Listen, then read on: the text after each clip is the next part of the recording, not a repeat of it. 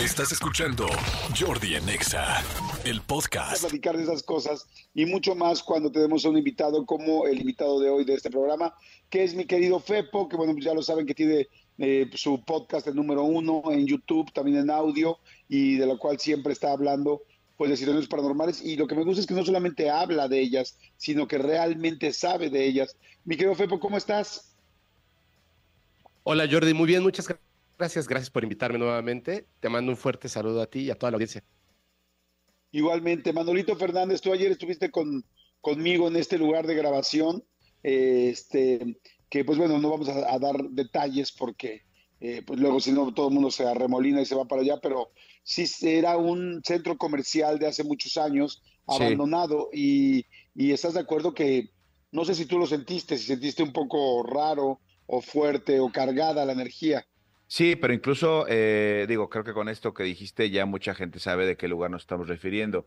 Pero, pero eh, además de esto, eh, eh, la cantidad de cosas, yo no sé si tú viste este, la cantidad de cosas que había como por ahí, cosas que evidentemente no llegaron ahí solas, cosas que evidentemente em, alguien llevó y yo vi este, muñecas descabezadas, yo vi restos de, este, de veladoras, yo vi algunas tres, cuatro cositas que dije, ah, caray, este lugar lo utilizan también para otras cosas y por eso quizá la energía tan, tan densa que se siente cuando entramos aquí.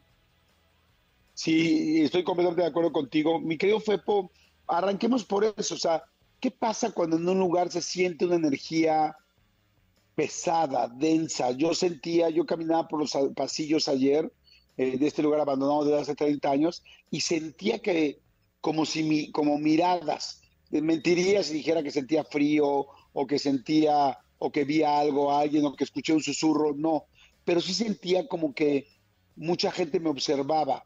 ¿Qué pasa normalmente en estos lugares? Pues mira, dependiendo de la historia del lugar y, y también obviamente de las cosas que algunas personas han vivido, experimentado, pues hay un montón de, de cargas, de energías que también son, son medibles y aparte el ser humano es sensible a estas energías. Entonces, mucho se dice que hay que estar protegido dependiendo de no solamente del lugar al que estás yendo, sino también a la energía de los vivos, de las personas que en este momento pues están a nuestro alrededor. Entonces, en esta parte hay un tema que es muy interesante que tiene que ver con los amuletos de protección. ¿Te parece si te platico un poquito de, de algo que es, creo que el punto más importante para prevenir estas energías negativas y que tiene que ver con los amuletos de protección? Sí, me encanta, me encanta la idea y de hecho eh, aprovecho para abrir este tema con, bueno, ahorita lo platico mejor, porque si no voy a empezar dos temas. A ver, hab- hab- hablemos de amuletos, hablemos de amuletos de protección, hablemos de las cosas que nos pueden cuidar o, sí, mejorar las energías, ¿no? Claro. Mira, eh, hay un tema que es muy importante porque no se trata simplemente de, llegar a algún lugar y comprar un amuleto de protección que, sea así como, este me gusta, me lo compro, me lo cuelgo, lo pongo en la entrada de mi casa y con esto ya estoy como protegiéndome de energías negativas, sino que eh, se conforma de dos partes. Uno es tu sistema de creencias en lo que tú crees y también el- la función que le vas a dar a este amuleto eh, protector.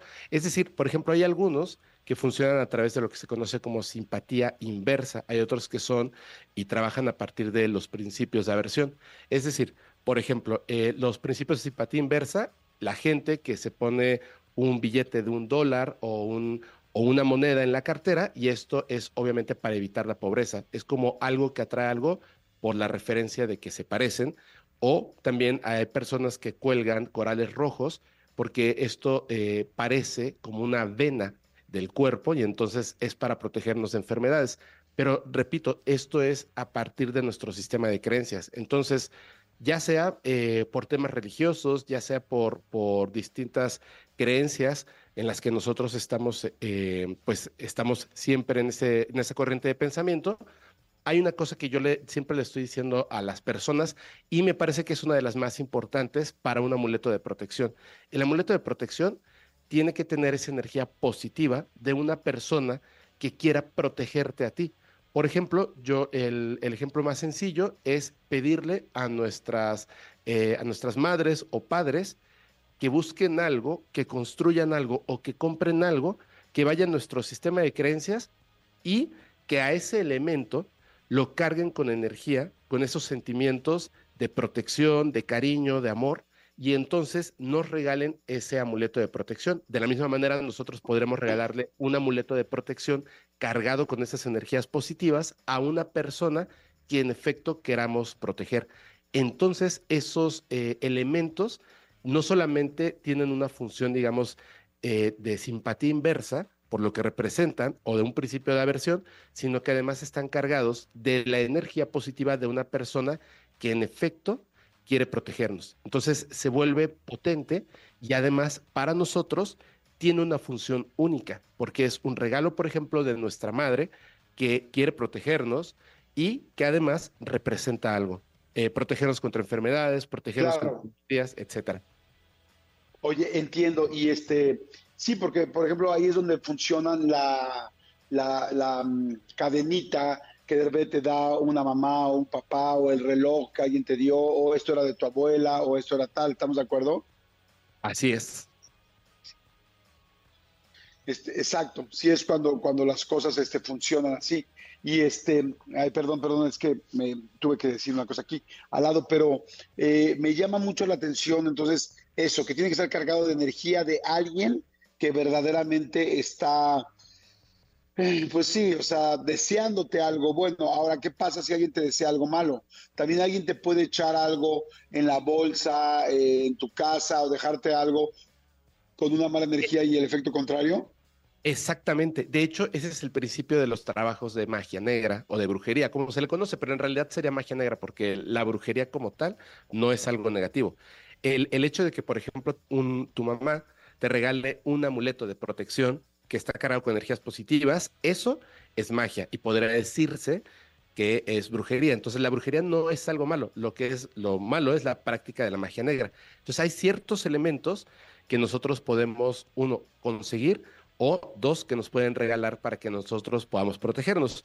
Yo, por ejemplo, tengo unos elementos aquí en las clavículas, eh, pero son elementos que yo eh, construí y yo mismo los mantengo y son como unos tipos de amuletos de protección. También tengo un regalo que, siempre mantengo en mi automóvil y también en mi cintura, que son unos amuletos que me regaló mi madre y que tienen un significado para ella y para mí que es exclusivo. Pero hay algunos que, la gente em, conoce y que también tienen mucho significado, que es muy poderoso, más si además le agregas esto de, de, la energía positiva de una persona y de nuestro sistema de creencias hay unos muy famosos que, bueno, se conocen en todo el mundo y que me parece que son extremadamente poderosos.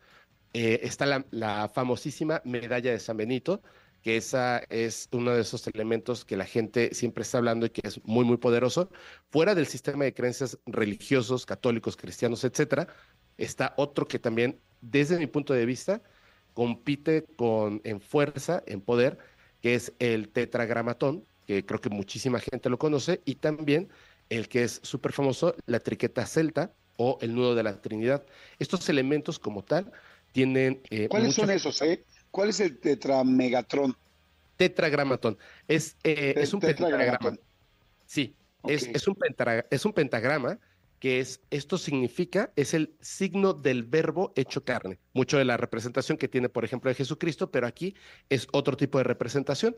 O sea, sí representa a, Cristo, pero también es la dominación del espíritu humano sobre la naturaleza. Entonces, es como esa fuerza divina en el ser humano, representada en, este eh, grupo de símbolos, que es muy, muy interesante, porque pues además Em, lo que te dice y te dictamina este, el tetragramatón, es que con esto y el poder tú tienes eh, como uso de la divinidad y entonces tienes poder sobre las criaturas elementales, fuego, aire, agua, tierra. Entonces es, esto te permite tener una protección en contra de los demonios como tal. ¿Qué, ¿A qué se refiere con esto de los demonios? Cualquier tipo de energía negativa. Aquí ya no importa tanto tu sistema de creencias, sino lo que representa. Es una fuerza como tal muy poderosa. Y por su parte, digamos que está este que es la triqueta celta o el nudo de la Trinidad, a diferencia del otro, representa las cosas en, en tres partes. Cuando nosotros lo vemos es como una serie de curvas que forman una triqueta que no tiene principio ni fin, por lo tanto, representa en, en esta parte de tres el presente, el pasado y el futuro. Pero no solamente eso, se utilizó también para que em, cuando no querían aceptar la cruz los celtas en la religión católica, utilizaron la triqueta. Y lo que hacían es que le daban una connotación religiosa, católica, Padre, Hijo y Espíritu Santo. Todo lo que viene en tres, igualdad, eternidad, indivisibilidad, em, amar, honrar, proteger. Y en la parte de los celtas, por ejemplo, en las mujeres, se, se decía que era este proceso por el que pasamos los seres humanos en, el espíritu femenino, niña, mujer, anciana. Entonces, esta parte de la triqueta tiene un concepto muy poderoso, porque pensamos que somos entes duales y sin embargo estamos en una tridimensionalidad con elementos que vienen de tres en tres. Entonces, esta triqueta tiene mucho, mm, mucha fuerza, digamos, en información si tú sabes para qué funciona.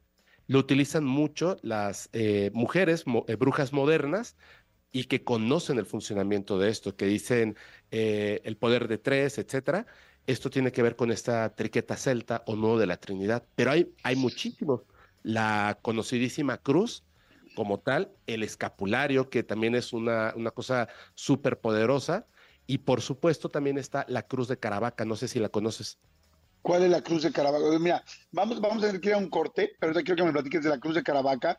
Ya escuchamos ahorita varios amuletos muy interesantes. Me gustaría preguntarte también del famoso hilo rojo que mucha gente tenemos en, nuestro mano, en nuestra mano izquierda, que mucha gente nos hemos puesto. No sé si sepas o no sepas de, él, de sus efectos, y porque pues mucha gente lo traemos y capaz que nada más es una moda más que una que algo que realmente funcione. Así es que, bueno, cualquier cosa que quieran preguntar de los amuletos, por favor, díganos, mándenos WhatsApp al 5584 11 1407. Manolito Fernández, ¿tú tienes algún amuleto o algo en específico que utilices? Sí, amigo, yo tengo, yo tengo el hilo rojo, este, pero justamente es algo de lo que le iba a preguntar a Fepo, eh, si quieres ahorita después del corte, porque tengo una duda muy clara de alguien que me vio el hilo en la mano derecha y me dijo no, lo tienes que tener en la mano izquierda por XXX y otra cosa que me preguntó, si quieres ahorita después del corte, se lo pregunto. Sí, porque yo creo que si te lo pones en la mano derecha es este, un problema de erección, o sea, se genera un problema de erección ya de por vida. Sí, definitivamente es, sobre erección, de hecho. Entonces hoy ya lo platicamos si quieres.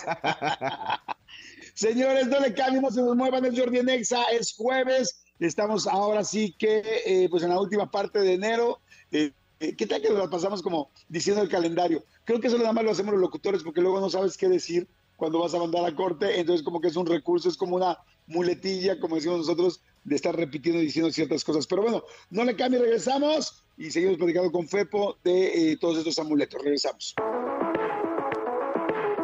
Escúchanos en vivo de lunes a viernes a las 10 de la mañana en XFM 104.9.